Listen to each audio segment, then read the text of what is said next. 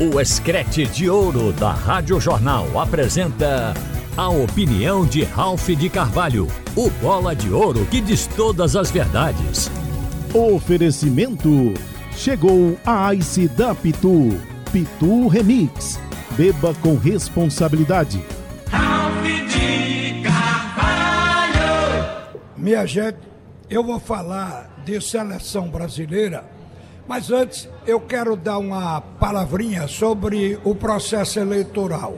No Santa Cruz, obviamente, as chapas ainda estão sendo montadas.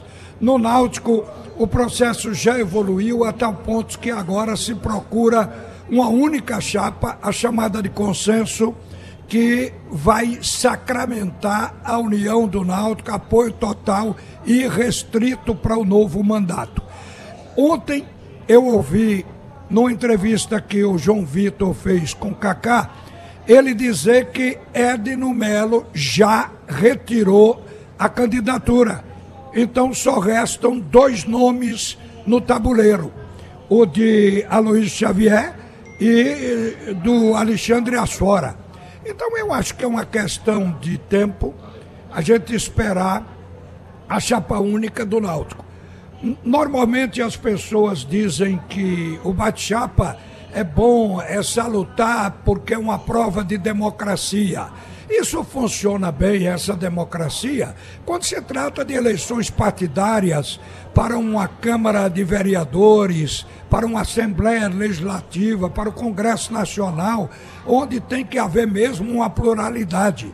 Mas num clube de futebol, que todos são sócios da mesma agremiação, em tese todos são do mesmo partido, então a chapa única é a que realmente tem mais força e a que congrega, converge todos para o objetivo comum, que é a grandeza do clube. E se o Náutico ainda não chegou a isso, eu acho que está perto, porque o Alexandre Assora é uma pessoa inteligente e se for para um bate-chapa com a Xavier, a, a tendência é que a vença a eleição.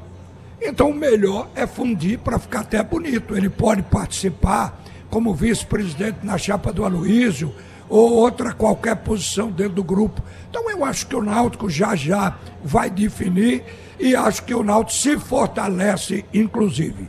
Agora vamos falar de seleção brasileira, porque a apresentação foi tétrica. Eu nunca vi a seleção jogar tão mal.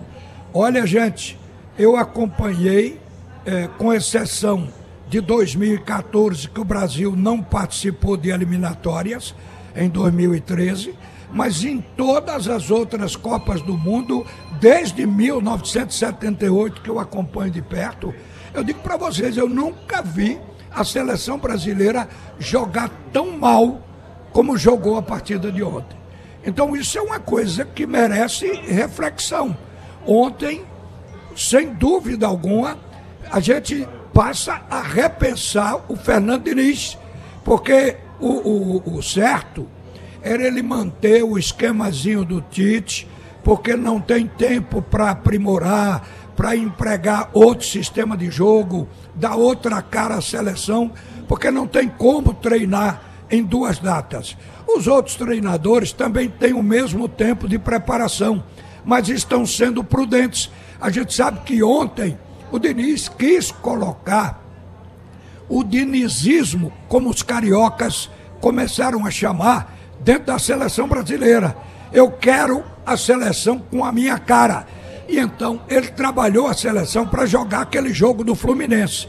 Toca a bola, muita bola lateral, o goleiro também participando do tengo-tengo do toque de bola, para atrair o adversário e aí pegar a retaguarda do adversário mais aberta e partir em velocidade para chegar à área e concluir.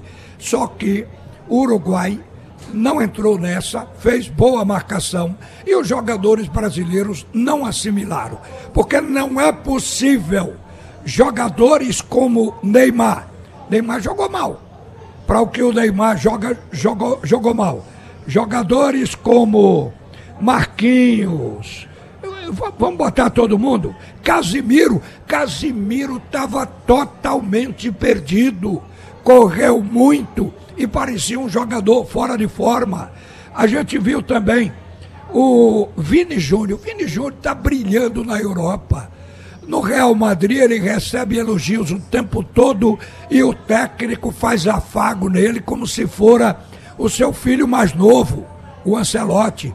Por quê? Porque precisa ter um jogador estimulado. E esses jogadores chegam na mão de Diniz e não conseguem jogar nada.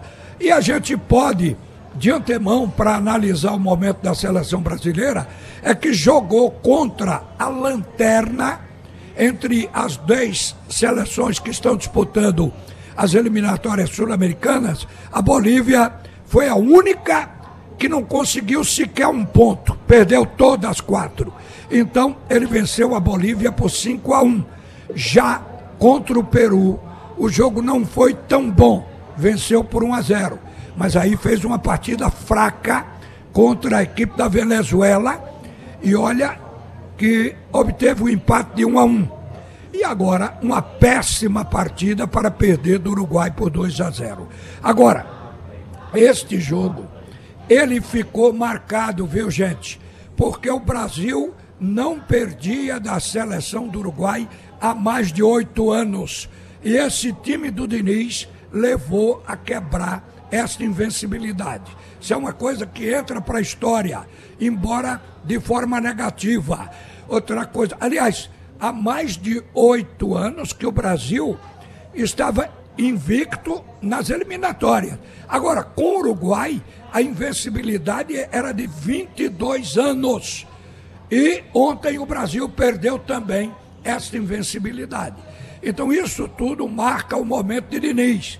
Ele assumiu na coletiva a responsabilidade por o jogo não ter saído como ele pretendia, se queixou de alguns jogadores que não assimilaram ainda o que ele pretende, mas ele fez como naquele jogo com a Venezuela, que ele disse depois que a Venezuela não deixou o Brasil jogar, mas contra o Uruguai, o Brasil jogaria seu verdadeiro futebol, porque o Uruguai atacava e por isso daria espaço.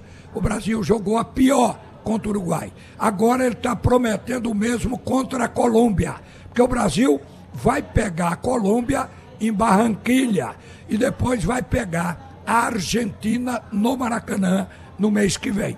Então vejam vocês, se convocar para estas duas partidas e perder esses jogos, ele não vai esperar pelo Carlo Ancelotti.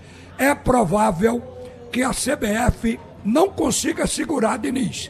Então, o jogo de Diniz está para ser aplicado nessas duas partidas e a cabeça dele está a prêmio. E se ele não conseguir evoluir com essa seleção, seguramente que a CBF tem que tirar. Quer dizer, a situação dele ficou difícil, insustentável, apesar de que todo mundo achava que ele era um treinador melhor do que Tite. Tite continua sendo, embora fora da seleção brasileira, o melhor técnico em atividade no Brasil. Uma boa tarde, minha gente. Volta agora, Alexandre Costa. Nós estamos hoje fazendo essa programação de meio-dia aqui do Reciflei. Estamos no stand da Sebrae. Estamos fazendo esse programa fora dos estúdios de forma especial. É uma comemoração. E vai voltar Alexandre Costa comandando o assunto é futebol. Você ouviu a opinião de Ralph de Carvalho, o bola de ouro que diz todas as verdades.